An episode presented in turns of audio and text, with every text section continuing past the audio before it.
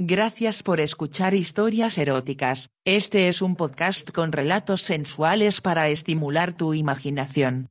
Si quieres interactuar con nosotros el correo electrónico es historiaseroticaspr.gmail.com, también en nuestras redes sociales, como historias eróticas.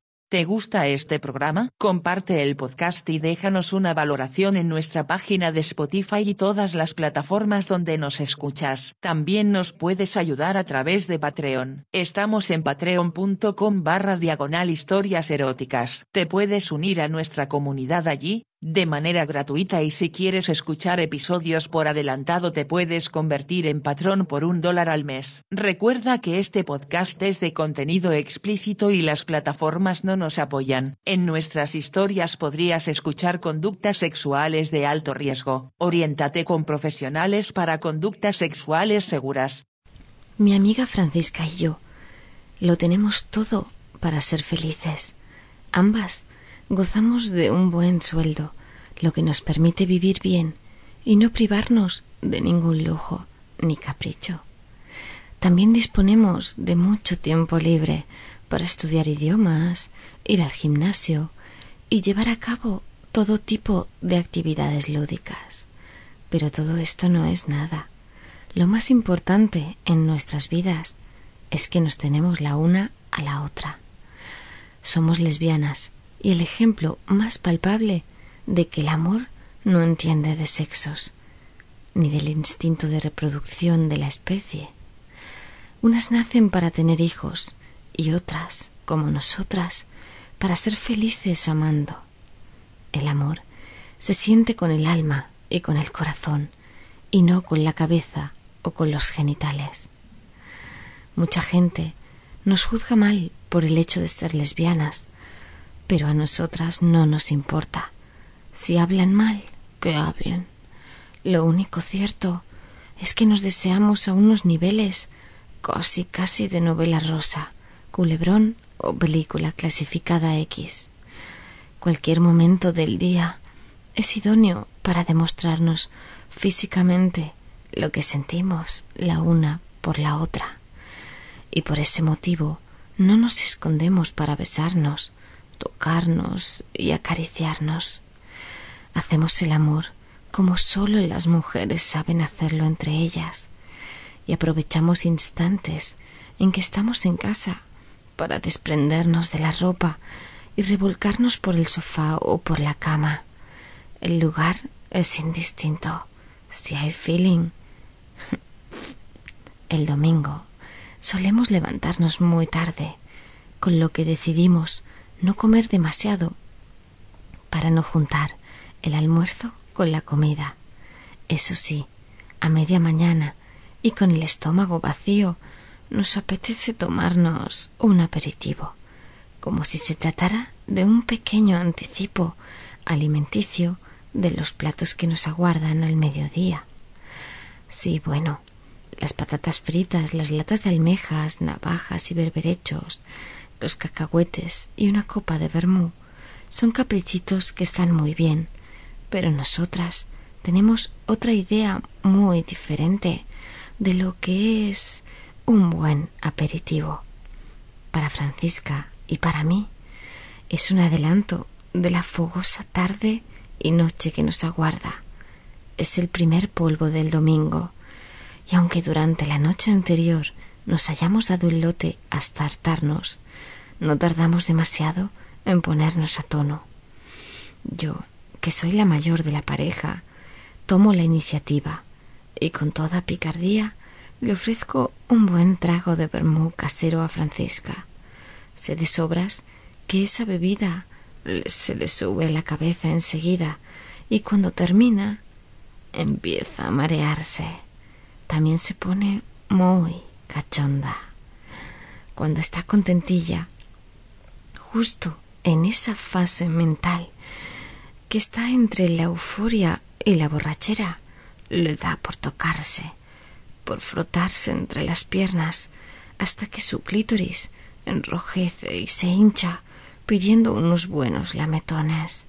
Yo que soy muy compasiva, viéndola en ese estado de lujuria y excitación, Hundo mi cara entre sus muslos y se lo como a conciencia. Le lamo los labios vaginales y el clítoris e introduzco la lengua hasta que siento cómo está a punto de salir disparada de mi boca. Cuando la penetro de ese modo, ella hincha el pecho y contiene la respiración. Su almeja se abre como si estuviera al vapor y tras unos pocos lengüetazos alcanza un violento orgasmo. Está más salida que una niña explorando su cuerpo y masturbándose por primera vez. Ella me pide y me implora con la boca llena de saliva que la joda bien jodida, que la haga mía, que la penetre con la mano y que le introduzca lo primero que encuentre con forma fálica. Babea como una perra faldera al ver a su ama y sus ojos se ponen en blanco cuando le muestro un enorme doble consolador de látex que tengo para estas ocasiones. Para ponerse más cardíaca, se lo introduce bruscamente y lo empuja hacia adentro con el pie sin dejar de comerme mi sabroso conejo negro y peludo. Mm, sigue así hasta el fondo. Mm, no pares. Sí, rómpeme el coño, me grita como si estuviera a punto de perder el conocimiento. Cuando ya tiene medio consolador introducido hasta tocar el principio del útero, entonces es cuando decido meterme la otra mitad. Mm, de piernas frente a ella y sin perder el tiempo me lo incrusto en el coño hasta que nuestras nalgas se tocan.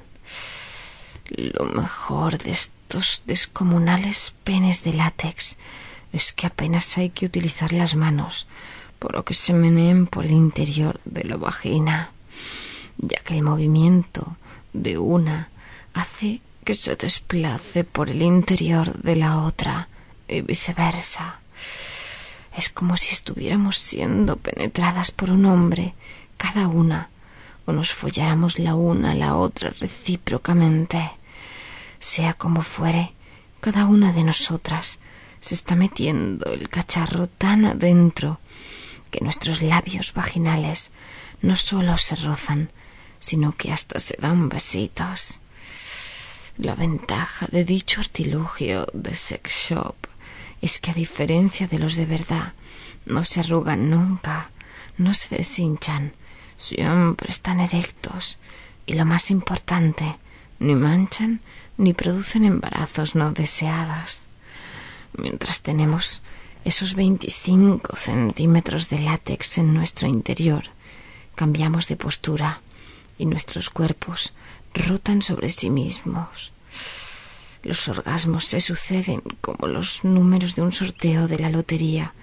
Jadeamos, gemimos, gritamos e incluso rebuznamos como burras en celo. No lo pasamos de muerte y a pesar de que tenemos metido ese trozo de goma, aprovechamos la calentura para jugar con el clítoris de la compañera. Yo le toco el suyo y ella el mío. Mm, sí, llega, llega el momento en que Francisca ya no puede seguirme el ritmo. A mí me cuesta más quedarme satisfecha Ah, entonces se saca el consolador, se incorpora y se dispone a hacerme gozar.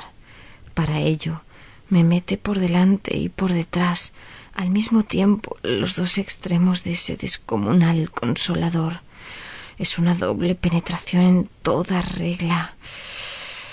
Mm, me llenan los dos agujeros y me tiemblan hasta las piernas. Ella aprovecha para morderme los pezones, de los que salen chispas. Esto es lo que nosotras llamamos un aperitivo sexual. Pero por hoy ya está bien.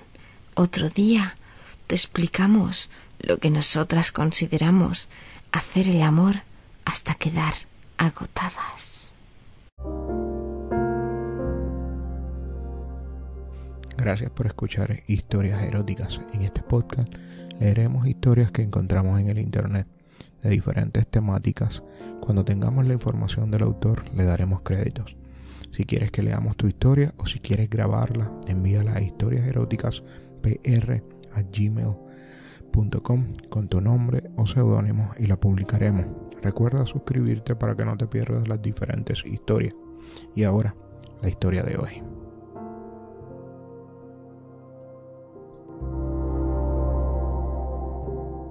Gracias por haber escuchado historias eróticas. Este es un podcast con relatos sensuales para estimular tu imaginación. Si quieres interactuar con nosotros el correo electrónico es historiaseroticaspr.gmail.com, también en nuestras redes sociales, como historias eróticas. ¿Te gusta este programa? Comparte el podcast y déjanos una valoración en nuestra página de Spotify y todas las plataformas donde nos escuchas. También nos puedes ayudar a través de Patreon. Estamos en patreon.com barra diagonal historias eróticas. Te puedes unir a nuestra comunidad allí, de manera gratuita y si quieres escuchar episodios por adelantado te puedes convertir en patrón por un dólar al mes. Recuerda que este podcast es de contenido explícito y las plataformas no nos apoyan. En nuestras historias podrías escuchar conductas sexuales de alto riesgo. Oriéntate con profesionales para conductas sexuales seguras.